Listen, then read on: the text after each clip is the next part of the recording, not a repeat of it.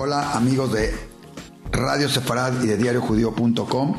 Esperemos hayan tenido un ayuno ligero, que todos, todos hayan sido inscritos en el libro de la vida, que hayamos dicho y podamos decir dentro de un año, Shekeyanu Bekimanu, todos juntos y con mucha alegría en el próximo Rosh Hashanah, en el próximo Yom Kippur, y deseándoles a todos Hak Sukkot, Sameach y Simchat también.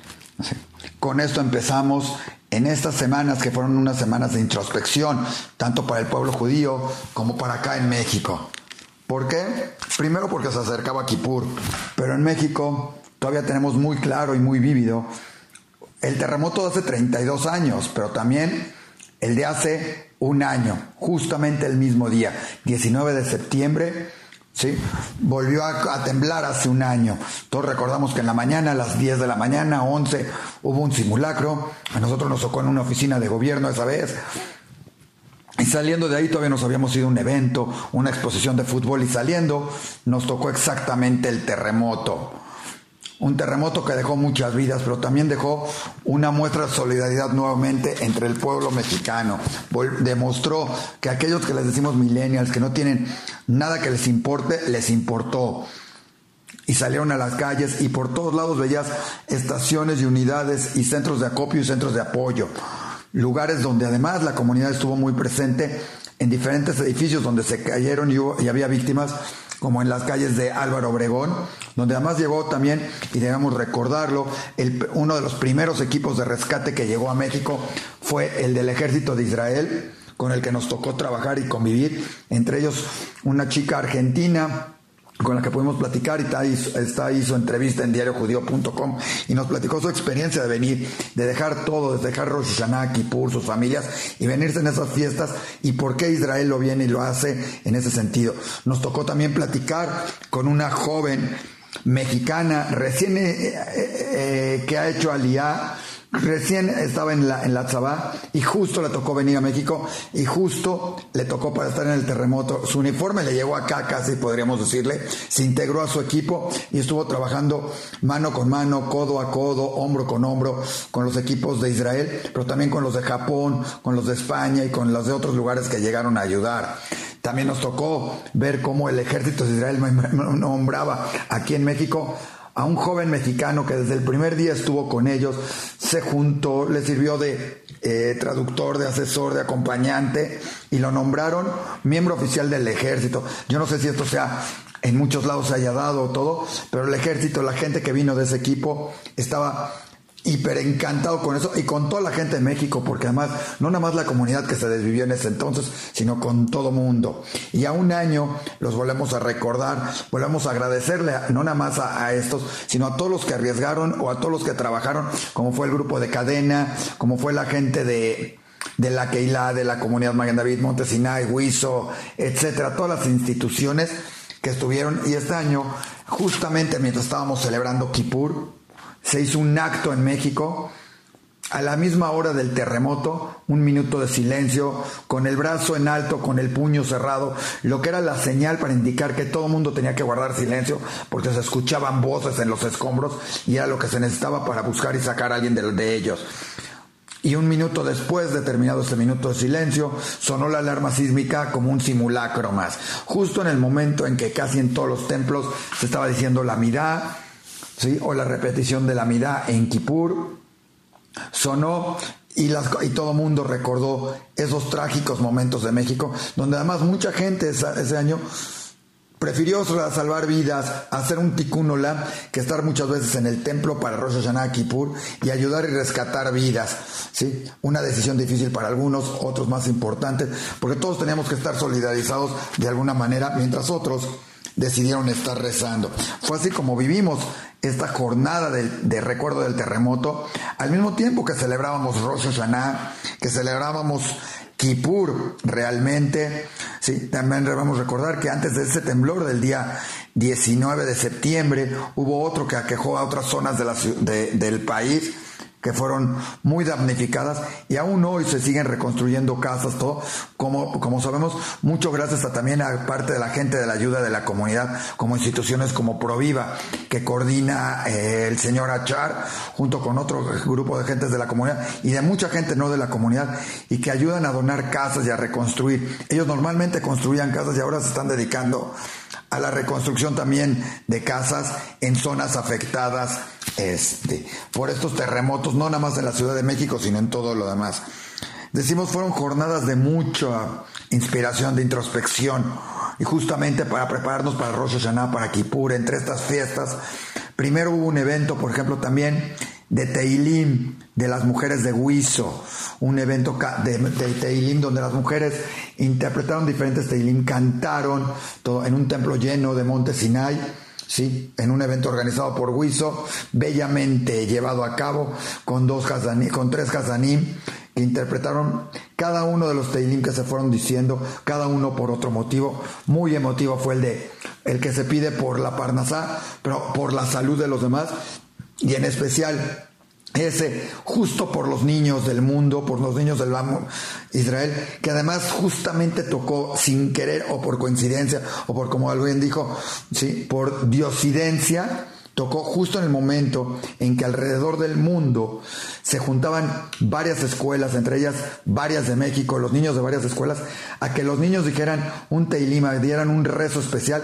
Y justamente en este, en este momento del evento de Huizo cayó exactamente al mismo momento, sin prepararlo, sin nada, para que también se dijera esa oración por los niños. Un momento muy emotivo dentro de estas celebraciones, de estas eh, momentos de, eh, de pensamiento, de introspección, de pedir perdón, de considerar, de saber qué queremos en nuestra vida, qué esperamos, como alguien dijo en el templo, es el momento en el que te presentas ante el gran inversor, una idea de un amigo, de Jack, que dijo que es como cuando te presentas ante estos programas hoy de moda, del Shark Tank y de todos estos inversores, este, donde presentas tu proyecto de inversión y deciden si van a invertir o no. Y Dios, tú le presentas por qué quieres vivir un año más, qué vas a hacer, y Dios va a decidir y va a juzgar y te va a inscribir en el libro de la, vida. No nada más fue este evento de Teilim, hubo otro evento muy emotivo donde se, se cantó el los rezos por los animales, sí, este, el, recordemos ahorita, a modo de las canciones de Luis Miguel, una bellísima interpretación que se fue dando en, también en otro templo de Monte Sinai, con los Gazanim, con la música de los mariachis y con esas canciones que hoy están tan de moda otra vez, porque Luis Miguel, pues sabemos que es una de las series estelares de, de de Netflix hoy en día, recordando la vista de este gran cantante mexicano que fue símbolo de una época, si nos dejan, etcétera, etcétera. Este, y así fue como el Perek Shirah, este rezo dedicado a los animales, ¿sí? a cada uno, pero también dedicado al ser humano y a, cada, lo que cada uno de estos animales representa para nuestra vida, se interpretó con ese momento tan emotivo como ha sido en cada una de estas celebraciones, que es cuando se abre el lejal y se reza ante, este, ante el abierto y ante la Torah en este sentido. También un evento que era para mujeres y donde también asistieron muchos hombres. Otro evento así de simbólico fue eh, los Selijot comunitarios, un evento que buscaron hacer ese rezo de Selijot, que la, que la árabe, sefaradí, lo hace durante todo el mes y las que un poco menos de tiempo. No entraremos en las bromas que se hacen al respecto, pero se hace un evento de Selijot con clase y todo que organiza Maguen David para toda la comunidad que estuvo lleno con gran sentimiento, con gran fe hacia Dios, pidiendo, y pero después con algunas clases explicando por qué celebramos de Rosh eh, Kippur y qué esperamos que nos deje Kippur. No nada más es el momento de pedir perdón, sino es el momento de, de trazar una nueva vida, de trazar, de decidir hacer un cambio en nuestra vida, de decidir, voy a cambiar, aunque sea este poquito más, pero hacerlo conscientes y con la voluntad de quererlo hacer. No nada más decirlo por decirlo, sino quererlo hacer. Y esto fue uno de los simbolismos en este evento de Selijot.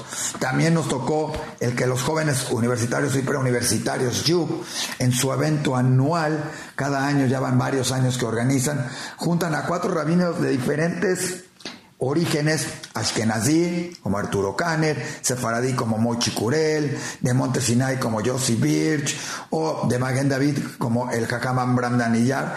Y este año el tema era mindfulness. Cómo tener un un Kippur más lleno, más introspectivo, más de sentimiento, ¿qué nos debe dejar? ¿Qué tenemos que hacer para meternos más en nosotros mismos, a entendernos más nosotros mismos, a ver nuestra mente, a cambiarla y a ver hacia el futuro con todo esto, sin olvidar nuestro pasado y nuestras raíces. Este fue otro evento dedicado a los jóvenes, donde también había muchos no tan jóvenes, ¿sí? Y donde oír a cuatro diferentes rabinos se vuelve sumamente interesante y cuatro diferentes puntos de vista sobre un mismo tema. Fue así como hablaron estos cuatro en este evento de eh, preparándose para Kippur.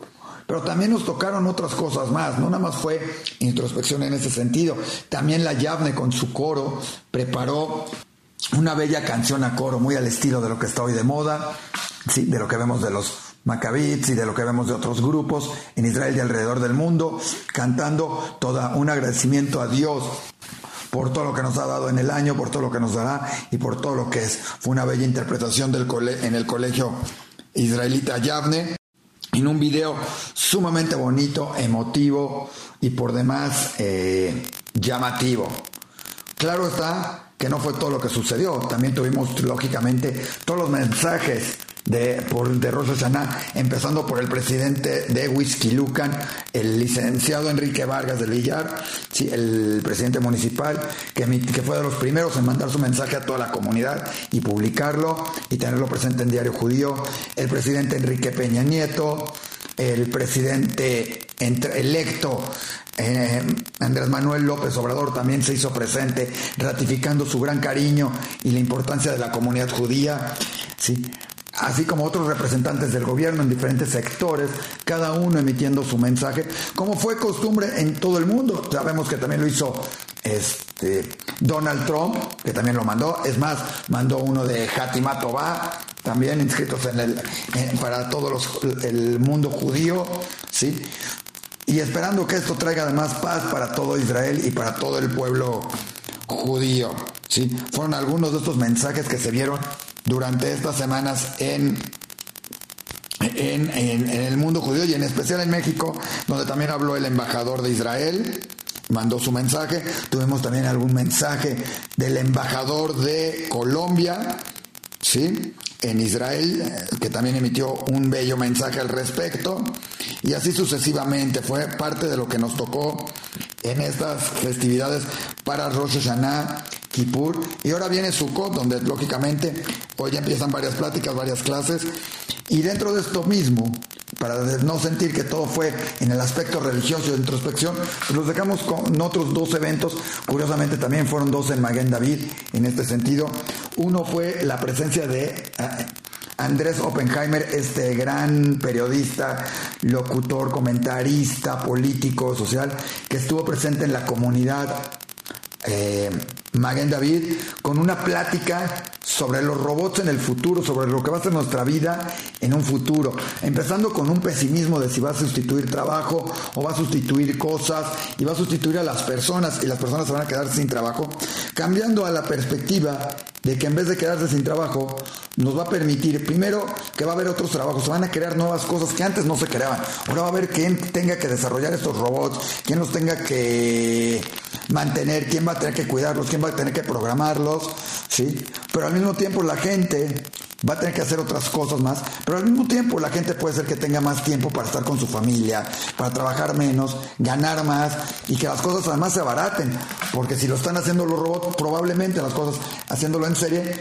salgan un poco más baratas para todo mundo y eso beneficia a todo el mundo y se tendrán que crear nuevas carreras.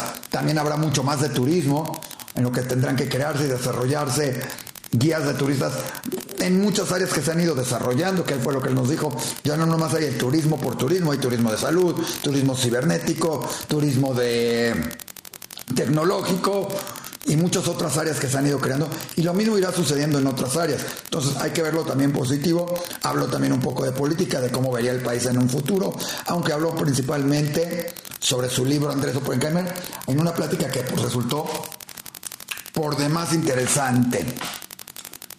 Por otro lado, también se presentó la exposición Rostros, que también tiene que ver un poco con esto, de, analizarse, de verlo, de captar nuestra imagen. Y para eso, nada como un artista como Flores es, que ya ha puesto obra y todo en Israel. Recordemos que lo vimos en Shalva y en otro en, otros templos, unos vitrales impresionantes, tienen Yatlacalá, una escultura y además el logo, eh, las gaviotas que adornan toda la casa y que adornan todas sus actividades, tiene diferentes cosas aquí en México, tiene, tiene un árbol bellísimo en el Colegio Maguen David y muchas otras cosas más. Y ahora captó la esencia de su familia, de su gente cercana, de la gente, captando sus rostros, sus portadas, el portrait, la cara, la faz y cada uno lo que representan en un pasado y para un presente también y por supuesto para un futuro.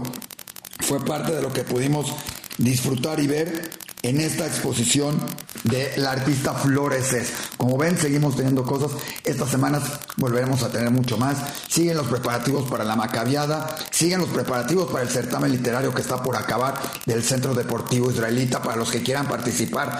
Sigue estando ahí muy presente para el que quiera mandarlo. Sigue estando abierta la convocatoria para voluntarios para las macabiadas que ya cada vez están más cerca y los equipos se preparan cada vez más y más y empiezan a tener otras actividades. Por ahí estaremos participando en diferentes deportes además dándole la cobertura completa. También se dio la presencia y en las primeras clases en de fútbol en el punto CDI, en el Colegio Israelita de México, donde se estará llevando el fútbol y empezaron estas semanas con esos preparativos. Y como ven, la vida continúa en nuestro país y lo más importante, recordando siempre a aquellos que nos ayudaron y a aquellos que perecieron durante el terremoto. Vaya un rezo especial para ellos, una bendición para ellos en estos días de introspección y para todo el mundo y de todo el pueblo judío.